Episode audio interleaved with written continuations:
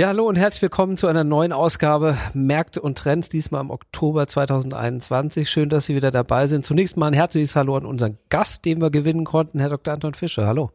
Ja, ich sag auch Hallo. Freut mich sehr, dass ich wieder dabei bin. Ähm, haben wir viele spannende Themen, die gerade ähm, relevant sind. Würde ich auch so sagen. Und wie gewohnt natürlich auch Dr. Andreas Janoschek. Hi.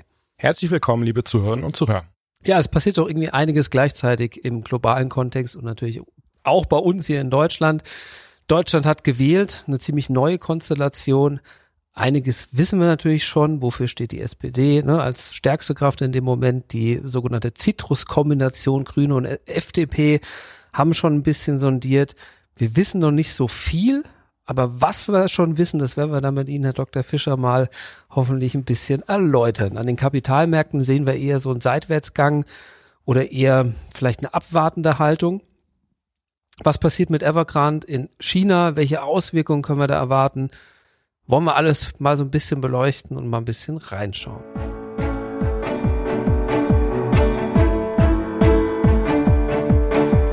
Märkte und Trends. Erfolgreich investieren und verstehen, was die Kapitalmärkte bewegt. Ein Podcast der MEAG mit Dr. Andreas Janoschek und Jörg Graf.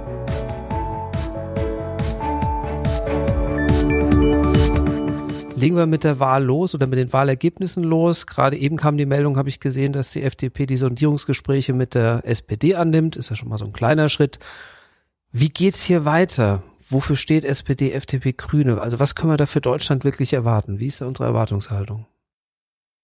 Ja, ich denke, ähm, momentan gibt's ja die drei Kombinationen, die möglich sind. Ähm, die Ampelkoalition, die, denke ich, momentan ähm, vorne dran steht, auch verhandelt wird und die Zeichen deuten schon sehr darauf hin, ähm, dass das die erste Wahl ist momentan für die Koalitionäre. Jamaika ist immer noch möglich, aber von der Medienbegleitung her und von der Uneinigkeit, die man von der CDU momentan nach außen transportiert kriegt, ähm, nicht gerade ganz oben. Ähm, und es gibt natürlich immer noch das Backup, falls also die ähm, erste Variante scheitert. Wir hatten das ja schon mal, ähm, dass man so eine Dreierkonstellation hatte, auch viele schöne Selfies gesehen hat ähm, und den Eindruck hatte, das läuft. Ähm, auch das kann noch scheitern ähm, an verschiedenen Gründen. Insofern am wahrscheinlichsten, denke ich, ist, ist die Ampel, die momentan in der Pipeline ist, kann sich natürlich täglich ändern. Mhm. Erwarten wir da irgendwas auf wirtschaftlicher Ebene oder ist es einfach zu früh, dass man jetzt sagen kann, keine Ahnung, die Grünen lassen irgendwie Tempolimit weg, ja, dafür kommen bestimmte Investitionsregeln, äh, die auf, die dazukommen zur Schuldenbremse, können wir da irgendwas zu sagen?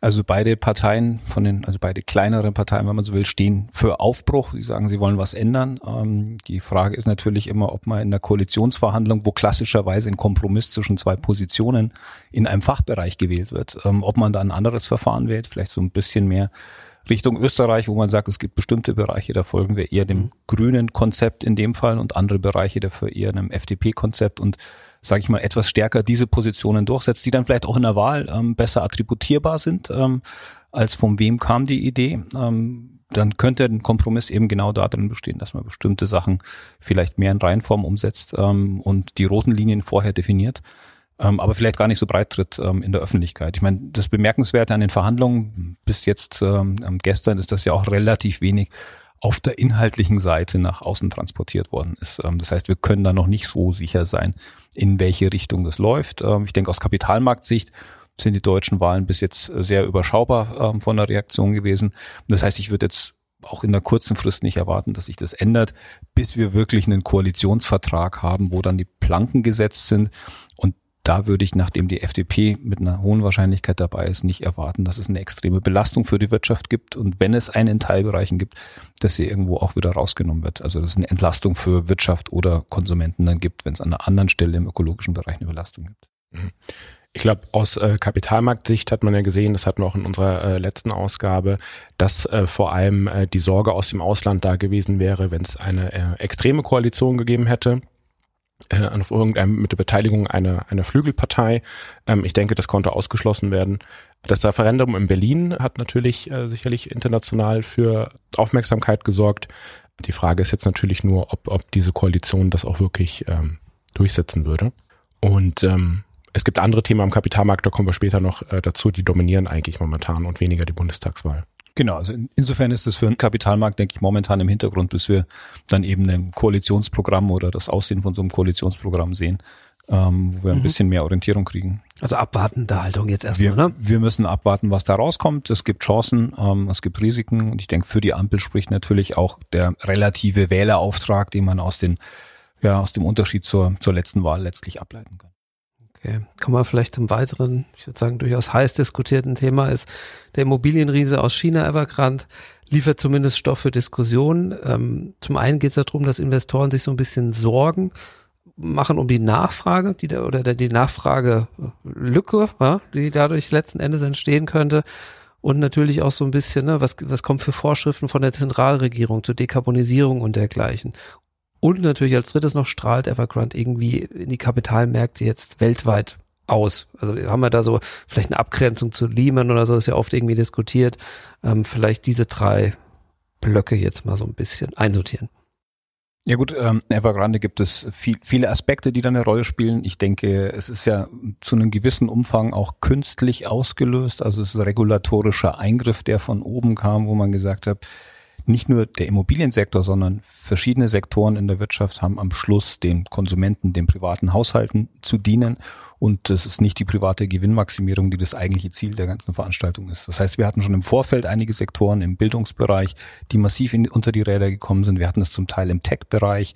Ähm, in der Immobiliensektor ist sozusagen der nächste Sektor, wo man gesagt hat, wir wollen ein gesundes Wachstum haben, also nicht zu viel Leverage da entsprechende Regeln ähm, verhängt hat. Und wenn dann so ein, ich sage jetzt mal, so eine Intervention, so ein Regimeschiff stattfindet, gibt es immer Kandidaten, ähm, die dann in so einem Kontext auffallen. Dazu gehört Evergrande. Und dann ist das Ganze in einen selbsterfüllenden Prozess gegangen, ähm, wo man wenn man angeschlagen ist, das äh, dann signalisiert, man muss was verkaufen, um bestimmte Quoten zu erfüllen, wo das eigentlich schon vorgezeichnet ist, der Weg, aus dem man nicht mehr rauskommt. Und die chinesische Regierung hat lange Zeit signalisiert, das sollen die Märkte mal selber lösen. Auch das ist ein wichtiger Schritt für China, um das Signal an die Kapitalmärkte zu geben, dass man nicht jede Anleihe und mhm. jedes Unternehmen stützt, nur weil Ausländer beteiligt sind, momentan in der aktuellen Führung vielleicht auch sogar ein Tick andersrum, ähm, dass man sagt, naja, die, die Last ist dann nicht so sehr am Binnenmarkt. Das heißt, es ist auch ein bisschen Disziplin, die man da reinbringen kann, aber natürlich ist die große Angst, gibt es systemische Ansteckungseffekte. Die waren bis jetzt relativ überschaubar. Das ist der Sektor, den das betrifft. Das ist ähm, zum Teil natürlich paar High-Yield-Produkte und erste Anzeichen, dass es vielleicht auch ein bisschen breiter wird. Äh, ist es Lehman? Das kann man sicher erst im Nachhinein sagen, ähm, aber momentan ist eigentlich ähm, die Regierung schwer damit beschäftigt, den den ähm, Fallout auf der realwirtschaftlichen Seite einzufangen, also sprich alle Auswirkungen, die für die Käufer von den Häusern ausgehen, einzufangen, aus auch die, die entsprechenden Lieferanten und, und ähm, Hausproduzenten, dass die weiter ihre Häuser produzieren können. Das ist also wirklich eine starke Vorgabe für die Regionalregierung, dass sie alles tun müssen, dass auch wenn Evergrande raus ist aus dem Spiel, dass die Bauprojekte weitergehen. Ähm, und äh, die Frage ist, ähm, wo bleibt es dann hängen? Ja, es, es schaut so aus momentan, es bleibt mehr bei den Anleihegläubiger hängen, als man das vielleicht vor einem Jahr ähm, von der chinesischen Regierung erwarten würde. Ist es systemisch? Ähm, nach jetziger Übersicht scheint das einigermaßen gut verteilt zu sein, ähm, diese Holdings. Das war ja auch das, was bei Lehman dann letztlich ein Überraschungsmoment war. Ähm, aber so richtig wissen tut man es natürlich erst, wenn es wirklich aufgedröselt wird. Ähm, Sie haben gesagt, erste Anzeichen, dass es ein bisschen breiter geht. Kann man, klar, Sie haben jetzt gesagt, systemisch nein, aber was deutet darauf hin, dass es ein bisschen breiter geht? Ist das dann vielleicht langsames Liemen? Ja, wir haben halt jetzt ähm, ähm, sozusagen ähnliche Kandidaten, wie heißt der Fantasia, noch andere ähm, Entwickler, die entsprechend signalisieren, dass sie nicht zahlungsfähig sind. Das heißt, es gibt diese kleinen Ansteckungseffekte in der Branche auf alle Fälle. Aber vielleicht können Sie da noch ein paar Worte zu sagen zur aktuellen Entwicklung. Genau, also ich glaube, man muss hier schon mal ganz klar unterscheiden, was die Situation hier ist im Vergleich zu zur Lehman-Krise und Immobilienkrise in den USA. Also ja, es gab jetzt auch ein Immobilienunternehmen äh, in Deutschland, äh, das hieß Adler Real Estate, äh, das jetzt auch Schwierigkeiten bekommen hat. Da waren aber einige der Probleme hausgemacht, entstanden aus einer Fusion. Und äh, das Unternehmen hat halt äh, natürlich auch in Berlin viele Wohnungen und da war jetzt natürlich die Volksabstimmung in Berlin nicht äh, sonderlich hilfreich. Ähm, das heißt, dass es eigentlich nur indirekt mit Evergrande zu tun hatte. Was ist der große Unterschied äh, zur Situation äh, bei Lehman 2008? Wir hatten davor eine viel stärkere Vernetzung im internationalen Finanzsystem. Das heißt, die Probleme, die bei Lehman entstanden, hatten Effekte auf andere Versicherungen, hatten Effekte auf andere Banken, sogar bis hier nach Deutschland, Landesbanken, äh, die danach in große Probleme äh, geraten sind, weil die in einem überproportional hohem Maß engagiert waren in eben diesen amerikanischen Finanzprodukten auf den amerikanischen Immobilienmarkt. Das ist ja jetzt nicht der Fall.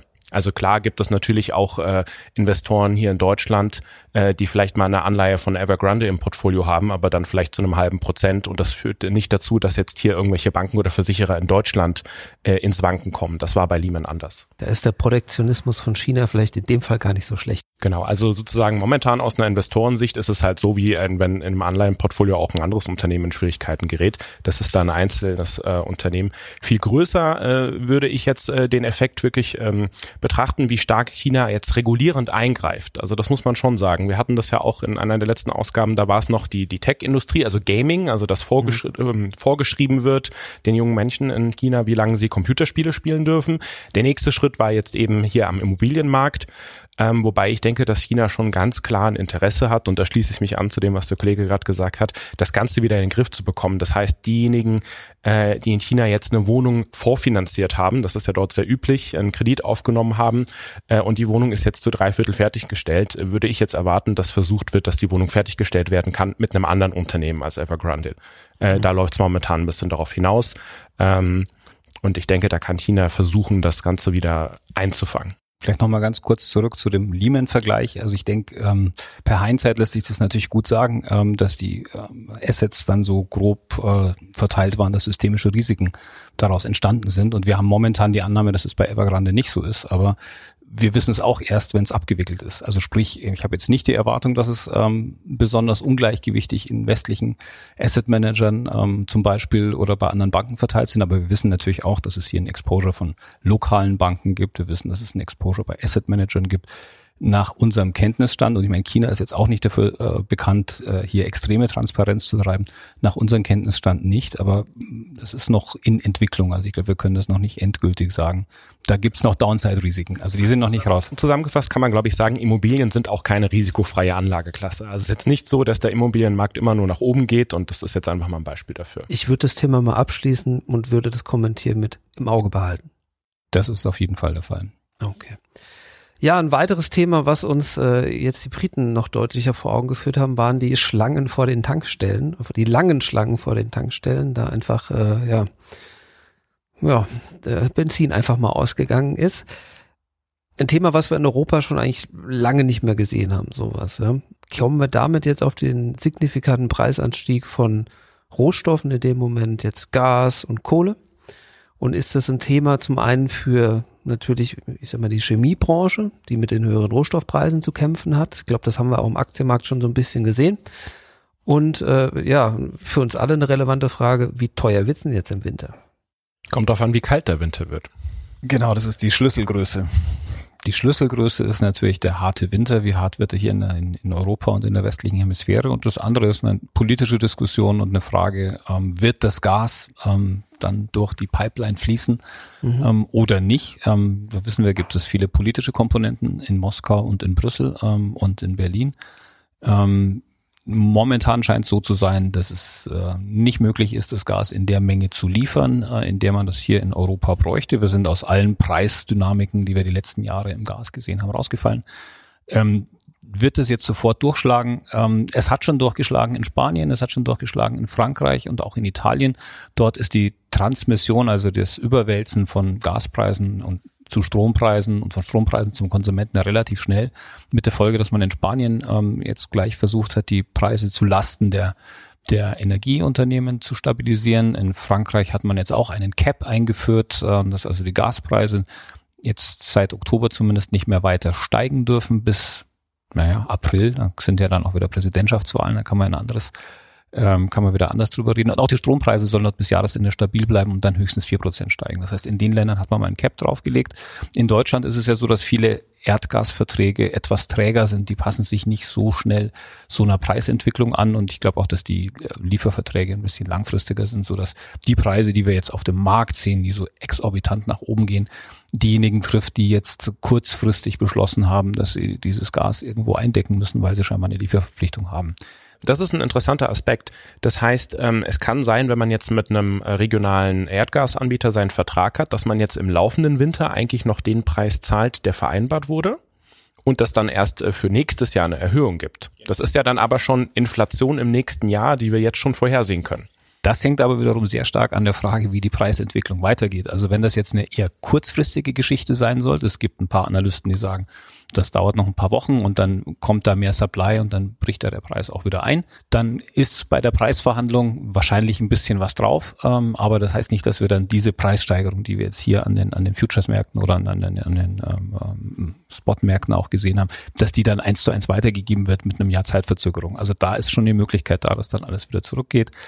Ähm, dennoch, der Preisdruck ist natürlich da, weil ähm, auch wenn das gedeckelt wird vom, vom Staat oder wenn das zu Lasten der Unternehmen geben sollte, irgendjemand hat ja eine Traglast und wird versuchen, das auch wieder weiter zu transportieren. Das heißt, das Unternehmen versucht an anderen Stelle die Preise zu erhöhen. Äh, der Staat muss wieder Einnahmen erzielen, wenn er das nicht auf die Defizitseite setzen will. Und auch der, derjenige, der einen langen Liefervertrag hat, wird wahrscheinlich teurer einkaufen nächstes Jahr. Ja, Fliegen soll jetzt auch wieder sehr viel teurer werden oder kann man erwarten. Dann natürlich äh, Ölpreis und Kerosinpreis. Äh, vor allem, wenn das in eine Kombination geht mit einem Anziehen von wieder mehr Geschäftsreisen. Jetzt äh, sind ja transatlantische Geschäftsreisen wieder möglich. Ähm, also da kann man eigentlich davon ausgehen, dass Fliegen auch wieder teurer wird, ohne die Regulierung äh, aus Berlin, die da möglicherweise noch oben drauf kommt. Ja, das Faszinierende ist ja, dass diese steigenden Gaspreise eine gewisse Preisregulierung in dem Segment ja ähm, obsolet machen. Ähm, also wenn man sagt, ähm, ja, man hätte sonst eigentlich die Gaspreise mit einem CO2-Preis noch versehen, dann ist das ja jetzt alles ähm, massiv vorweggenommen. Mit dem großen Nachteil, dass die Einnahmen eben nicht auf staatlicher Seite anfangen, sondern ähm, bei den Produzenten. Wenn da jetzt noch eine CO2-Bepreisung draufkommt vom Staat, dann äh, ja, viel Spaß, würde ich fast sagen. Ja. Also der Gaspreis ist ja teilweise 20 Prozent an einem Tag gestiegen. Das sind schon wirklich extreme Marktschwankungen. Absolut.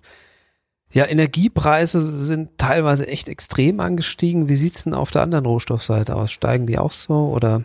Ja, andere Rohstoffpreise steigen auch zum Teil aus anderen Gründen. Es gibt auch da ähm, Nachfragethemen und Angebotsthemen, also insbesondere Nachfrage aufgrund von ähm, ja, Digitalisierung und äh, um, Umänderungen Änderungen bei ähm, ja bei der Energiegewinnung, wo dann auch Kupfer und ähm, andere Rohstoffe gefragt sind. Aber es gibt interessanterweise auch Gegenbewegungen. Also zum Beispiel die Eisenerzpreise sind massiv gefallen ähm, und das hängt wieder mit China zusammen, weil dort die Erwartung da ist, dass im Bausektor eben weniger Nachfrage da ist. Okay. Das heißt, es wird auch immer wieder gezeigt, dass es deutlich nach unten gehen kann und die Holzpreise, Lumberpreise hat man ja auch gesehen, ähm, das ist genauso nach oben gestiegen wie jetzt zuletzt ähm, die Gaspreise hat jetzt aber auch massiv korrigiert und ist zwar immer noch höher ähm, als jetzt in den letzten Jahren, aber hat deutlich korrigiert. Das heißt, es gibt diese Bewegung nach unten, aber insgesamt gibt es diesen Druck. Ähm, wir haben Angebotsknappheit in der Summe und eine relativ starke Nachfrage, die da ist. Mhm.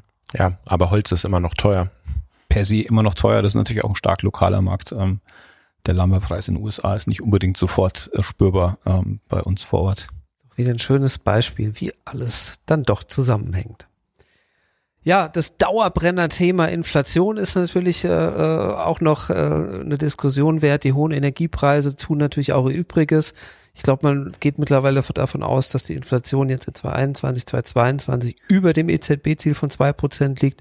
Wie handelt die EZB und wie sind ihre Erwartungen? Wir hatten schon mal über Statistikeffekte Anfang des Jahres gesprochen, die da eine Rolle spielen. Also wie sind die Erwartungen hinsichtlich der Inflation? Muss ich mein Depot jetzt wirklich umschichten oder also ich denke, die erste Stufe ist, was machen die Preise demnächst? Sie werden weiter steigen. Also die Basiseffekte, über die wir schon Anfang des Jahres mal gesprochen haben, die sind jetzt mittendrin sozusagen am Wirken. November wird wahrscheinlich die höchste Zahl sein. Ähm, in Deutschland vielleicht über fünf Prozent. Ähm, Eurozone könnte auch die vier Prozent schrammen. Dezember dürfte nochmal hoch sein und dann im Januar, also die Zahlen, die für Januar im Februar gemeldet werden, sollten wir wieder eine deutliche Entlastung sehen. Wenn der Druck zum Beispiel beim Gaspreis anhalten würde, würde das natürlich auch zu Jahresbeginn noch ähm, ähm, Druck verursachen. Genauso wenn der Ölpreis, der jetzt zuletzt wieder stark gestiegen ist, weil die OPEC doch nicht noch mehr fördert, dann würde es auch heißen, dass wir äh, auch im Januar, Februar in, im ersten Quartal noch hohe Preise haben, bevor dann das Ganze hoffentlich ein bisschen zurückgeht.